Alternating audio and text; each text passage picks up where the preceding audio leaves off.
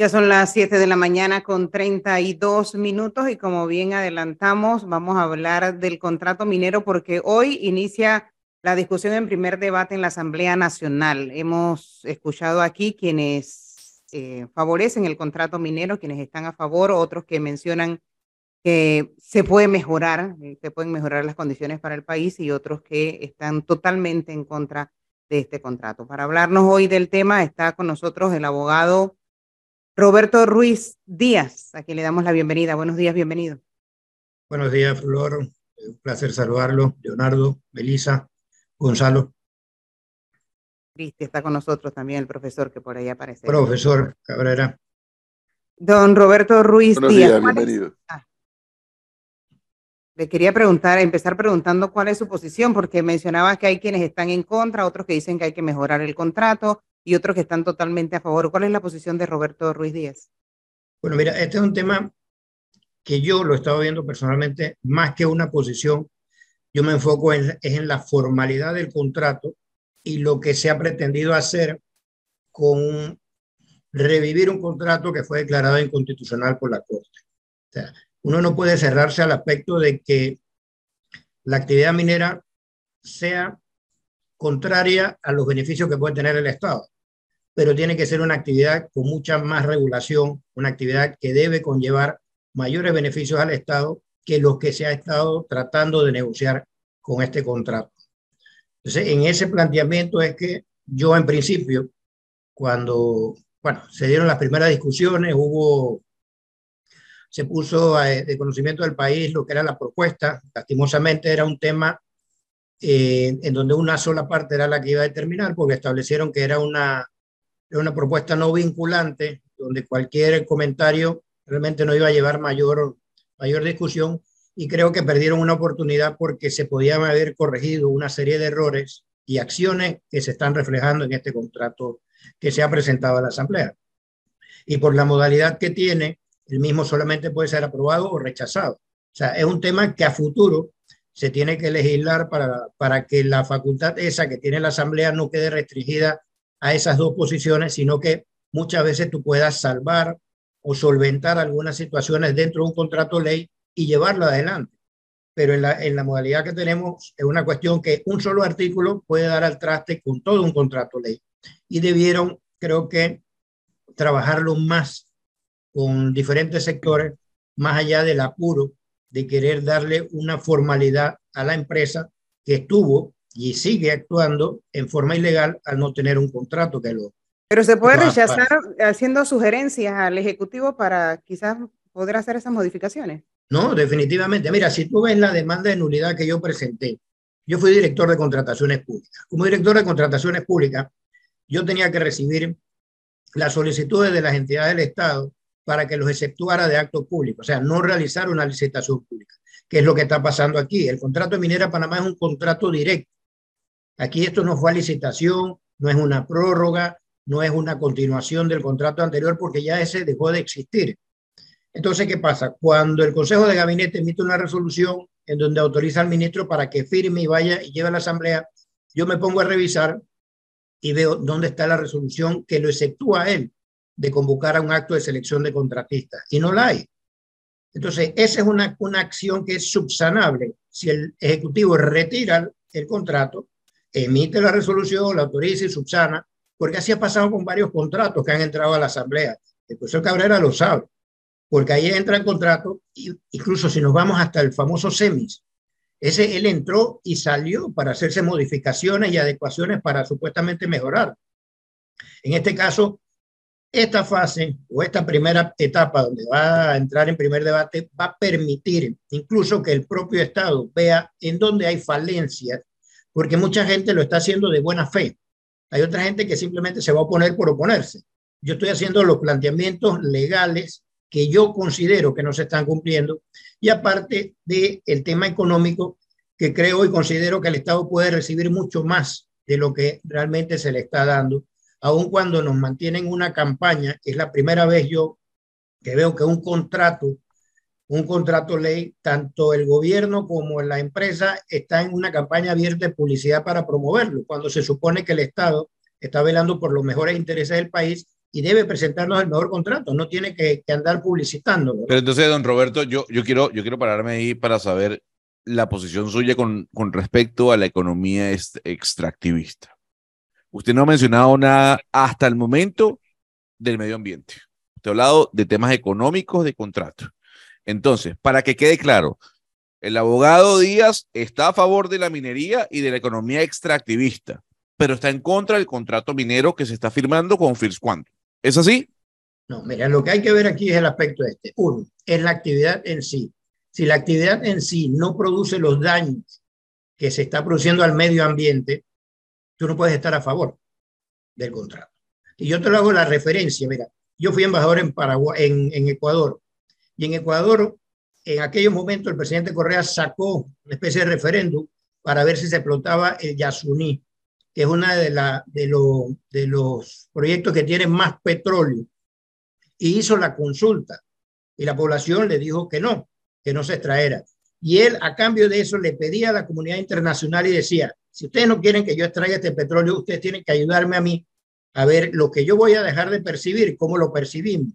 Y creo que se formó un movimiento donde había gente que, que aportaba fondos y dinero, pero que al final no resultó pero uno tiene primero que preguntarle a la sociedad si está de acuerdo o no está de acuerdo con una actividad.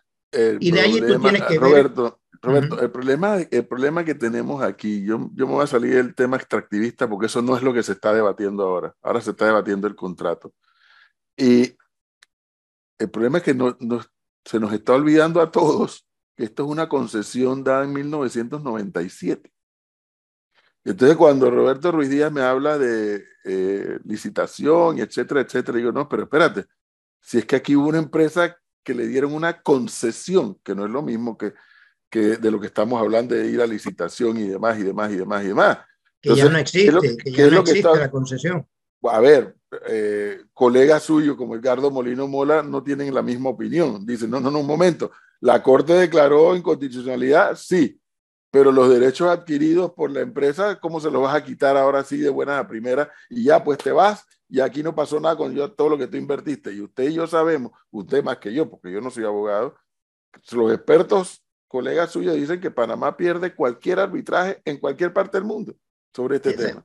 Bueno, es diferente las posiciones que se pueden tener allí, porque el, problema es que aquí hay dos partes. Una que es el gobierno que dio esa concesión y la otra es la empresa. Pero la empresa esta que está actualmente, ella no fue la, la, inicial. No, ella adquirió los derechos, así es. Ellos, no, ella no adquirió un derecho, ella, ella adquirió un problema, porque ella sabía de antemano que había una demanda, que había un proyecto incluso, pero que no había la inconstitucionalidad, que no había salido, pero perfectamente lo sabía ella y lo sabían sus abogados. Ese era un proyecto que estaba engavetado y que estuvo engavetado 10 años, donde el magistrado Mejía y lo sacó el último día del pleno. Pero Roberto, y nuevamente, nuevamente, ¿y qué culpa tiene la contraparte del Estado panameño que haya magistrados que actúen con tal negligencia? Exacto, bueno, por eso que, y por eso que colegas suyos dicen, hey, es que Panamá va a perder todos los arbitrajes en cualquier parte, las va a perder todos. Porque la empresa, la, contraparte del Estado no tiene culpa que el Estado panameño sea lento, sea burocrático, sea corrupto, sea, sea, sea, sea, sea. Bueno, pero yo, yo me, me planteo siempre en la posición, yo defiendo de los intereses del Estado. O sea, yo siempre me he abocado a esa parte, a la seguridad jurídica del Estado. Entonces, yo tengo otro planteamiento frente a esa posición que ellos tienen. Mira, Edgardo Molino Mola, recuerdo que uno de los decía que no se podía, eh, que un decreto, que era lo que estaba vigente en aquel tiempo, que establecía la obligatoriedad de hacer licitación pública y establecía las limitantes para que empresas no tuvieran a gobiernos extranjeros como parte de ellas. Y en ese planteamiento, al mismo Molino Mola, que fue profesor mío y que me enseñó a mí que los decretos esos de gabinete del tiempo de la, de la dictadura tenían la fuerza de ley, esa misma ley se, se aplicaba. Lastimosamente, bueno, es el planteamiento que tiene Edgardo Molino Mola en esta ocasión. Pero yo lo que me voy es al planteamiento de lo que tenemos en contrato.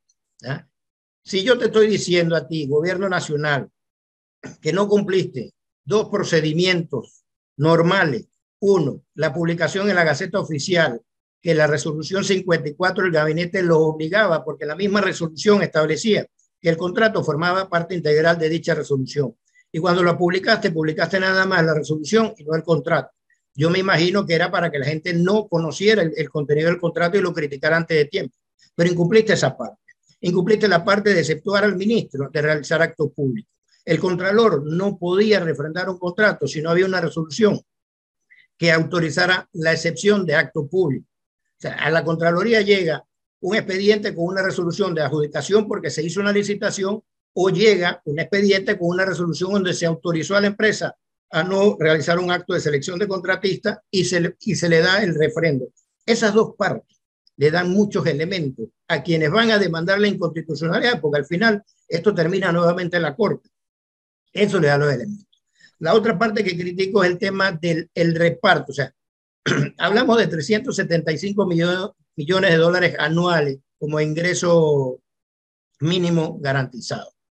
Pero cuando ves uno de los artículos de la cláusula, establece que estos casi dos años que están corriendo de, de extracción y de actividad, tú solamente se lo vas a, a, validar por 395. ¿Por qué no le pones el mismo valor de los dos años? ¿Ah? Si por año ya le estás estableciendo que son 375, ¿por qué no le dices a la empresa, estos dos años que has estado extrayendo, dame también los 375 por año y son 750 millones? Y eso permite incluso que la gente vea más atractivo el contrato. Cuando ves la publicidad del tema del agua, de decir que el 99% del agua es de lluvia. Entonces, en, los contratos, ¿por qué le, dan la facultad para crear hidroeléctrica si, si tu 99% es de agua lluvia? ¿Por qué le permites desviar los recursos naturales, los ríos? Entonces, son varias situaciones que la misma empresa ni siquiera se, por esta lluvia de publicidad se ha ayudado. Entonces, en ese planteamiento es que nosotros estamos. Veamos un mejor contrato, escuchemos las posiciones de los sectores ambientalistas. Yo reconozco que hay una posición en el sector, en el área de la mina, en donde no hay suficientes plazas de empleo, pero también regulemos la parte migratoria para no traer tantos migrantes cuando tenemos mano de obra panameña. Entonces, por eso digo, son tantas las discusiones que yo creo que en el momento de, de, que la Asamblea vea realmente, objetivamente, el contrato, ella va a hacer las recomendaciones y le va a corresponder nuevamente al Ejecutivo revisar el contrato, sentarse con la empresa. Pero hay una, hay una situación que a mí me ha llamado la atención, poderosamente la atención. La empresa está explotando una actividad sin tener el contrato, pero el gobierno no ha generado ningún acto administrativo que las ampare sino simplemente la han dejado correr y correr y correr hasta llegar a este punto en donde dice, bueno, eh, vamos a darle a este contrato un efecto retroactivo, Señor, en donde ninguna ley especial se le puede aplicar por encima de esta. Señor Ruiz, tengo dos preguntas con dos temas. Eh, buenos días, eh, que tengo que me llamaron la atención.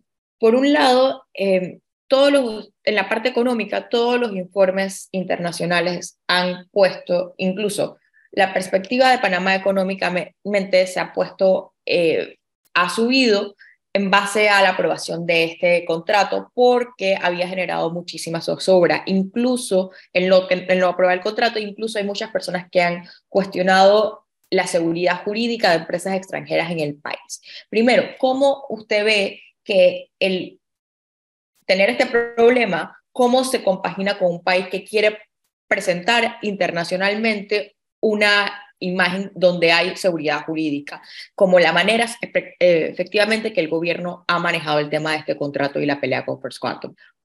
Esa es la primera pregunta. Pero la segunda pregunta, escuchándolo hablar sobre el tema de los migrantes, eh, no entiendo necesariamente qué tiene que ver el contrato con que en Panamá se tenga que poner todavía más leyes para proteger cierto nivel de mano de obra panameña cuando hay lo que existe en el país en general es una falta de ciertas especializaciones, sobre todo en temas tecnológicos de la mina. No, no, entiendo cómo eso, por qué poner eso en el contrato lo haría más atractivo. Bueno, mira, yo siempre he planteado que yo defiendo la seguridad jurídica del Estado.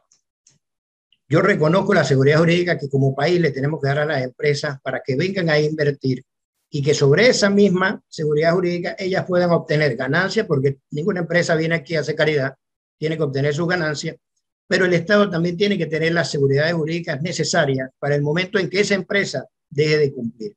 Quizás nuestro problema sea la falta de capacidad de nuestros funcionarios públicos, que, por, que, coimean, porque no te lo voy a decir de otra manera, y se hacen de la vista gorda cuando hay faltas en los diferentes contratos y no se atreven o no hacen la aplicación de las medidas necesarias para controlar el, los, incumplimientos del contrato.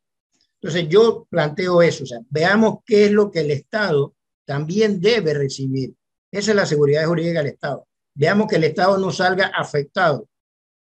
Por eso digo, vámonos a la vez la seguridad jurídica de la empresa. La empresa nos permite a nosotros, con la seguridad jurídica que, que estamos hablando, de que otras, otros empresarios puedan llegar y decir, mira, en Panamá se respeta eh, la libertad de empresa y podemos realizar cualquier tipo de actividad.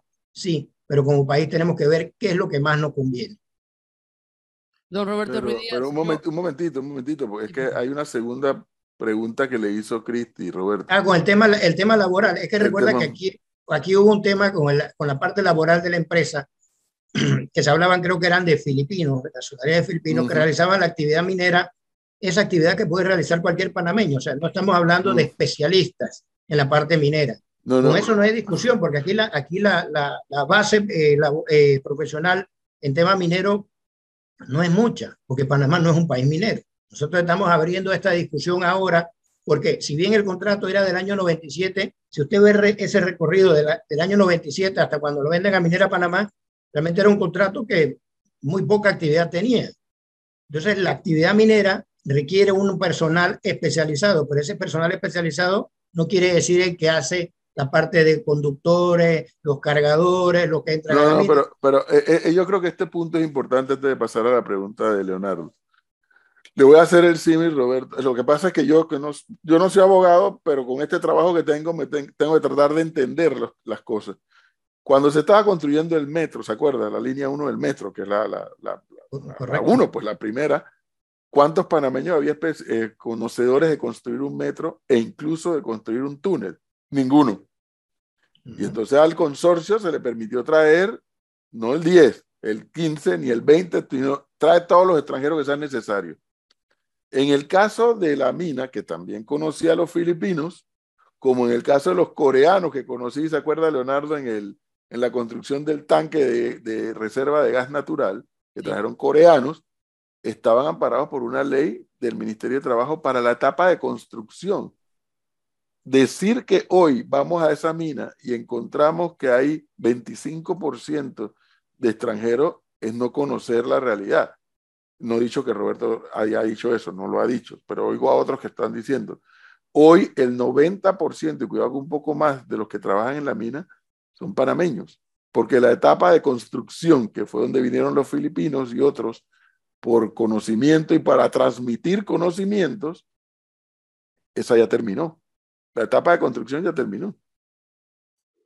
Sí, efectivamente, ¿no? Por eso, por eso que te planteaba el tema de los especialistas que requieres cuando sea este tipo de contrataciones, pero es el contrato. O sea, no soy yo, es el mismo contrato, es el que está hablando del tema del régimen laboral migratorio. Es el mismo contrato que se está poniendo condiciones de cuánto puedo contratar y hasta cuánto puedo llegar. Sea, no, no es una posición de que yo estoy hablando de que no, que no puedes traer extranjeros. No, yo cuando te hablo, hablo de lo que dice el contrato en cada uno de, de sus cláusulas. Pues yo me he tomado la delicadeza de leerlo antes de emitir opinión. Incluso antes de la demanda de nulidad, yo esperé, porque digo yo, de repente se le pasó que publicaran completamente la resolución, pero no lo hicieron. Pues, posiblemente nadie, nadie se dio cuenta. Incluso yo hice un comentario porque primero se presentó una acción de amparo eh, contra la resolución del gabinete y yo dije que esa resolución no era amparable porque esa era una acción de mero trámite y ahí no se causaba Estado. Y bueno, me cuestionaron que no, que sí. Digo, bueno, esa es la posición y ese según yo lo veo. Yo trato de ser lo más objetivo con el documento. yo quisiera que el país reciba todos los ingresos posibles, pero que sea de común acuerdo con la comunidad. Don Roberto, usted, por lo que ha descrito aquí en Panamá en directo en estos tiempos que lleva conversando con nosotros, ha dejado claro que está en contra del contrato. Exacto. Es que, es que mira, tú dejas ese planteamiento que quede clarito, Leonardo. O sea, yo reviso el contrato, mi posición el contrato. Yo no te voy a hablar del ambiente porque yo ambientalista no soy. Y eso lo tienen que tener claro. O sea, yo ambientalista no soy. Para eso hay los expertos. Incluso los análisis que yo hago del contrato, ni siquiera me meto mucho a ver la parte económica en cuanto al tonelaje, la fórmula que utilizan, porque eso tiene a su gente que es especialista. Yo veo en la parte legal. Y en la parte legal, la que puede ser demandable ante la Corte Suprema de Justicia. Más allá que estos aspectos técnicos, ¿por qué? Porque la Corte incluso ha dicho que estos son acuerdos entre partes. Por ese lado. lo, que uno, le, lo que uno le, le adelanta al Estado es decir, mira, tienes todos estos focos rojos que los puedes poner en verde si adecuas y haces una mejor redacción o un mejor documento. Pero por el apuro es lo que nos está provocando esta acción de rechazo. Dejando eso claro, porque hay mucho ruido en la comunicación respecto a quienes están en contra del contrato, quienes están en contra de la minería o quienes no quieren ninguna de las dos. Pero, ¿qué le diría Roberto Ruiz Díaz, un panameño, abogado, ex director de contrataciones públicas del Ministerio de Economía y Finanzas, quien se ha leído el contrato, está en contra del contrato, pero ¿qué le diría a aquellas personas que en este momento está cerrada en contra de la minería, por un lado, que no quiere que haya ningún tipo de actividades de tipo en Panamá, y por otro lado, ¿qué le diría usted a una persona que está 100% a favor del contrato? ¿Cómo le responde usted a ellos? Mira, primero le contesto al que está 100% a favor del contrato, que es quien está desesperado por el contrato. O sea, esto lo tenemos que hacer con buena letra. O sea, aquí, aquí el gobierno se acaba en ocho meses o diez meses. Lo que queda es una bomba de tiempo para el que viene, porque va a tener que tomar algunas acciones y decisiones. El contrato no permite, como sí lo permitía por lo menos el de Panamá Ports, que después de cierta cantidad de años, allá eran tres años, se podía sentar a conversar y modificar cláusulas. Aquí no, esto está escrito en piedra y no da margen a ningún cambio de absolutamente nada. ¿Verdad? Entonces, el planteamiento va, quienes adversan la actividad minera porque atenta contra el medio ambiente, ellos tienen que dar su posición y decir cómo me afecta como país y cómo o en qué tiempo va a demorar el país en recuperar esas áreas que son devastadas por el tema de, la actividad minera para que el Estado entienda si vale la pena o no vale la pena. ¿verdad? Yo me mantengo en mi posición. Este contrato es leonino, este contrato atenta contra varias normas de la Constitución, este contrato puede ser mejorado y el Estado puede recibir dividendos mayores. Y lo sabe la empresa porque la empresa ha estado en una posición donde, no es, mentira que ellos no han estado revisando todas las, las aristas que lleva esto. Ellos tienen que estar claros y que se van a topar con acciones durante los próximos 20 años ante la Corte, ante las diferentes instancias internacionales. Así que creo que ellos deberían de sentarse con el gobierno, el gobierno retirar el contrato y miremos mejor cuál es el mayor beneficio, porque al final tienes a personas que dicen, bueno, mira, la minera en Chile da un porcentaje mayor que lo que están pagando en Panamá. Entonces, eh, otros te dicen, no, el daño al medio ambiente es irreversible, entonces no podemos eh, realizar ese tipo de actividad. Entonces, esa es la discusión que tenemos que llevar. Claro, entonces, entonces Roberto Díaz está, entonces para que quede claro, ¿no? Entonces Roberto Díaz está a favor de la minería como explotación eh, económica en el país como un rubro que le genera dividendos al país. La minería, no estoy hablando del contrato minero, la minería. La es que lo tienes que ver en conjunto, porque tú puedes tener la minería como una actividad, pero con este tipo de contrato realmente se pierde lo que yo pudiera decir. y sí, quiero, pues son dos cosas diferentes. Por eso, por, eso, por eso yo quería hablar del tema. Yo sé que el, profesor dijo que no es el punto de debate, pero yo sí creo que hay un punto de debate aquí porque una cosa es estar en contra del contrato minero por cómo está escrito, por cómo está suscrito en este caso, redactado, y otra cosa es estar en contra del extractivismo como modelo económico que requiere Panamá. Entonces, yo sí quiero preguntar, Roberto Díaz está en contra del contrato que se está debatiendo en este momento, pero está a favor de que el extractivismo como modelo económico, uno de los rubros que le pueda dar dividendos a Panamá, usted sí estaría de acuerdo. Estaría, por eso te lo planteo, estaría de acuerdo, depende de lo que tú estás redactando, hasta dónde permites esa explotación. Yo te puedo decir, la actividad minera es rentable para el país. ¿Por qué? Porque te genera mano de obra, te genera ingresos, pero el costo que vamos a tener como país, ¿vale la pena o no vale la pena? Eso yo te lo, planteo así directamente, o sea, es el costo país. Entonces nosotros, esa es la parte que tenemos que ver. No es que haya un planteamiento definitivo, que yo diga, no, sí, yo estoy a favor de la minería y que devasten todo lo que quieran. No, no lo puedo hacer porque yo necesito ver cuál es el sustento legal de esa concesión y qué es lo que va a permitir o no esa concesión. Ese, es lo que pasa, Roberto? En opinión suya, como bien nos ha dicho que se ha leído el contrato y que ha, tratado de establecer las consecuencias, eh, que dicho sea de paso, no es verdad afirmar que en Chile dan más que en Panamá con el nuevo contrato. Créame, Roberto, que no es verdad. Eso no, es ese, esa, esa es un planteamiento, es, es un planteamiento que lo han dicho, por eso te lo digo. Hay gente que dice, en Chile dan No, no, es que hay gente. no, es un planteamiento que uno escucha, ¿no? Roberto, es que hay gente que ha dicho cuánta ñamería se le ha ocurrido alegremente con este tema. Y, y, yo digo, pero carajo, pero habrán, habrán investigado un poquito, ¿no? Porque yo sí me fui a Chile y allá entrevisté a todos los expertos que pude entrevistar y fuera del micrófono y al, y al aire en el micrófono me decían pero es que ustedes no tienen ni idea de lo que están planteando, porque ustedes no tienen una tradición minera ni una experiencia negociando estos contratos. Y, me decía el viceministro, yo, yo he visto que hay en Panamá, panameños diciendo que hay que ir a 50 y 50 con la empresa. Pues eso, eso en, qué cabeza cabe que en una negociación con una minera, donde el Estado ha decidido concesionar y no explotar el propio Estado la, la riqueza, el recurso, ¿En qué cabeza cabe tú vas a pedir 50 y 50? O sea, ¿de dónde saca eso? Eso no es real.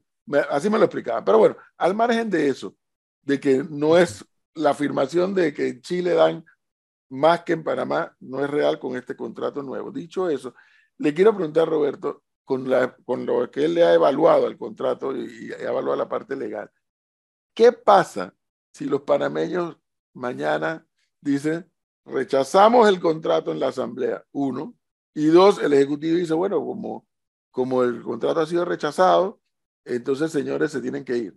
¿Qué pasa? Bueno, ellos tienen que activar. Yo no creo que, que Minera Panamá haya retirado las acciones que ellos presentaron. Recién se les comunicó la suspensión eh, afuera. O sea, ese arbitraje estará en, en pausa pero nos toca como Estado entonces defender la posición del Estado. No, no, no, no, Roberto, pero por supuesto que nos toca como Estado defender la posición del Estado panameño.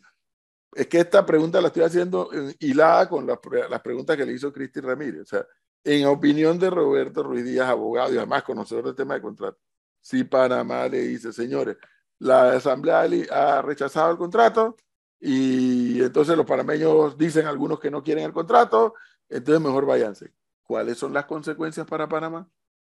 No, es que es lo que estoy planteando. La consecuencia es simplemente que ellos van a activar algún mecanismo de arbitraje y es el Estado el que le corresponde. ¿Qué vamos a decir? La parte interna dirá, ok, bueno, se van a perder X cantidad de, de, de plazas de empleo. Entonces el Estado tiene que ver cómo hace para reinsertar a esa gente a algún tipo de actividad económica en donde ellos sientan que tienen la posibilidad de tener otro ingreso. Pero eso va, eso conlleva las posiciones, ¿no? O sea, eh, como Estado tienes que verlo así. Roberto, porque no hay, no hay, eh, porque mira, yo no soy Perdóname, usted y yo sabemos que eso no es así, porque yo oigo por ahí, por ejemplo, a la arquitecta mentirosa decir, es que podrían haberse insertado esa gente desarrollando el turismo. ¿Y cuándo lo hicieron antes? Los gobiernos, los gobiernos. ¿Cuándo lo hicieron antes? Nunca. Sí, pero bueno, pero hay que, hay, que, ver la parte esa de que si no se hizo antes, bueno, tenemos que hacerla ahora. Ajá. Eh, de alguna, de alguna forma, porque mira, yo, no puedo, yo no puedo compararme con Costa Rica en el tema de turismo, que tiene las mismas condiciones que tiene Panamá, y tiene mejor atracción al turismo, genera más plazas de empleo, y nosotros no hemos tenido la capacidad esa. Ahí, está. Ahí está, exactamente. Pero es que es un tema de capacidad. O sea, si no tenemos la capacidad o Pero Roberto, usted, me tendrá que, usted me tendrá que dar razón en algo. Yo, lo que no voy a, dejar sentado es que le tengo miedo a una demanda de la empresa al Estado. Nos toca. Pasó con el canal. Nos pusieron varios reclamos con la, el tema de la ampliación del canal y todos se han ido peleando y todos se han ido ganando. Unos se ganan, otros se pierden. Pero Roberto, usted tiene que reconocerme algo, que si eso ocurre, y no lo digo como que por eso hay que, que porque eso puede ocurrir, hay que correr a aprobar el contrato. No estoy, eso no es lo que quiero decir. Pero usted y yo sabemos que si eso ocurre, y como usted acaba de decir, que la empresa mantendría sus acciones arbitrales, a este país no entra un dólar más nunca de inversión.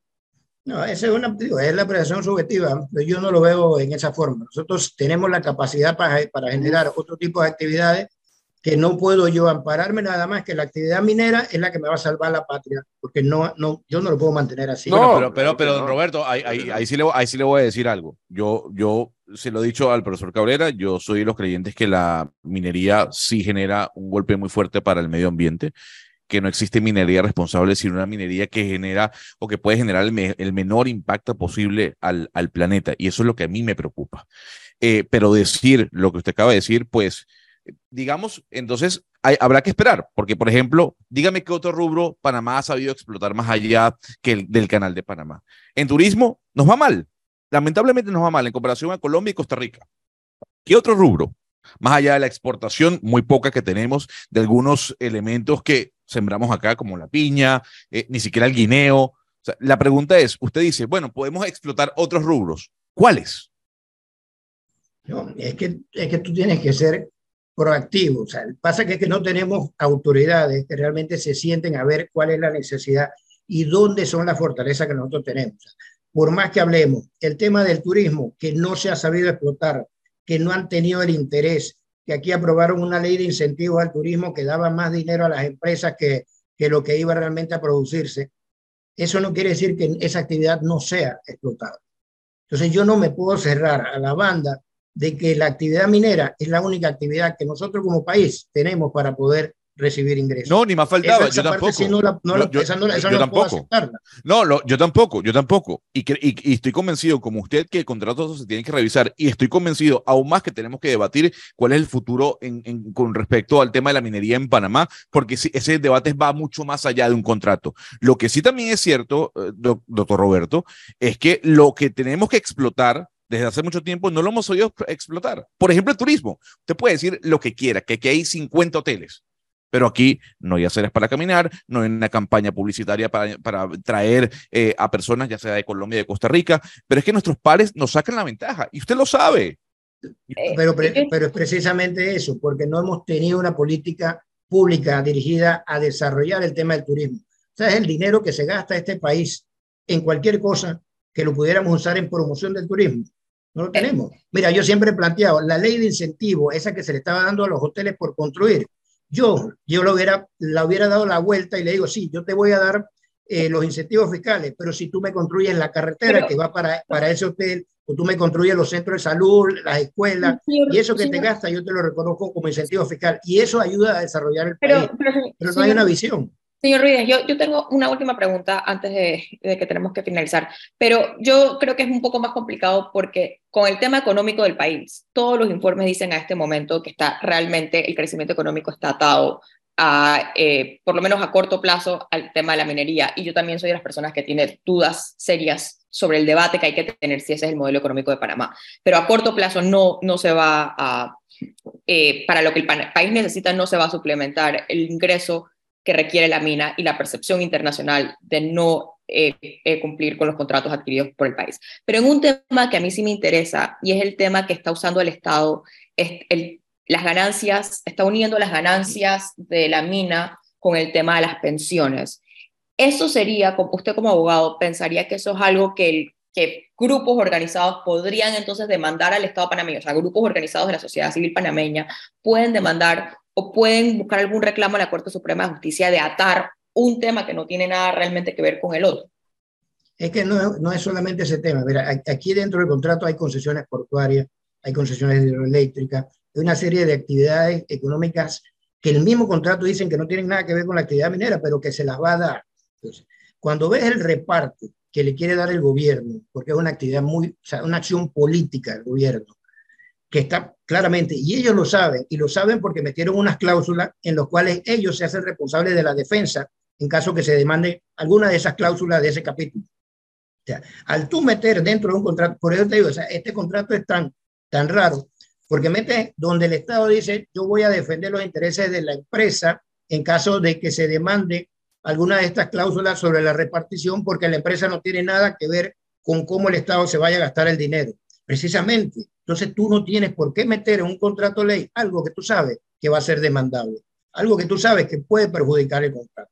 Y aparte que es inconstitucional, o sea, tú no puedes llegar porque la Caja de Seguro tiene un problema y destinar, bueno, vamos a hacer la actividad minera en contra de los que están a favor o los en contra. Y vamos a recibir este dinero y este dinero se lo vamos a dirigir, a, perdón, se lo vamos a dirigir a la Caja de Seguro Social. ¿Qué pasa con los que no son asegurados? ¿Mm? La mayor cantidad de la población no es asegurada no se va a beneficiar de esos dineros que van a entrar a la caja del Seguro Social. Entonces, lo ve como un planteamiento de vamos a subirle las pensiones. Oye, aquí nos endeudamos con 19 mil millones de dólares en préstamos. ¿Y por qué no tuvimos la capacidad de elevarle esas pensiones a los 350 dólares? Entonces, es un discurso demagógico que lo triste que yo le digo aquí es que en el contrato han metido tantas cosas que de repente hasta un contrato más simplificado hubiese sido más claro para la población y de repente no hubiese tenido tanto rechazo como posiblemente tiene este ahora. Bueno, interesante los argumentos eh, de don Roberto Ruidías, abogado, que como él nos ha dicho, pues ha leído el documento, le ha metido la lupa y nos ha compartido su visión, no solamente de abogado, sino de panameño, con respecto a este documento. Creo que el debate comienza hoy, me parece, en la Comisión de Comercio de la Asamblea. Hasta hoy, aquellos panameños y panameñas que quieran dar su opinión sobre el documento todavía lo pueden eh, hacer, pueden suscribirse para, para hacer uso de la palabra Entiendo que también van a ir a Donoso y al, y al distrito Martorrijo eh, a, a, sesionar allá para escuchar a la, a la población. Y un día X habrá que tomar una decisión de qué se hace con el documento, si, se lo, si es aprobado o si es rechazado. Incluso la separación que han hecho de, de la discusión creo que también va, va, a afectar un poco, porque vas a poner unos planteamientos a discutir, vamos a ver el medio ambiente y estas cuestiones, y por el otro lado vas a ver la parte económica y legal cuando tú tienes que hacer la discusión completa. Incluso cuando ves el tema de las, comisiones, la Comisión de Comercio tiene que ver con la parte minera, pero tú tienes la Comisión de Ambiente que tiene que ver con otros temas de este mismo contrato, y yo creo que debieron haber emitido alguna resolución en la cual ambas comisiones pudieran sesionar a la vez en conjunto, porque son temas que cada una tiene dentro de sus funciones la aprobación. Bueno. Don Roberto Ruidías, muchas gracias por darnos el tiempo. Muy amable. Gracias. Ocho, nueve minutos. Y a propósito de este tipo de temas, a propósito, no del mismo tema, sino a propósito de este mismo tipo de temas,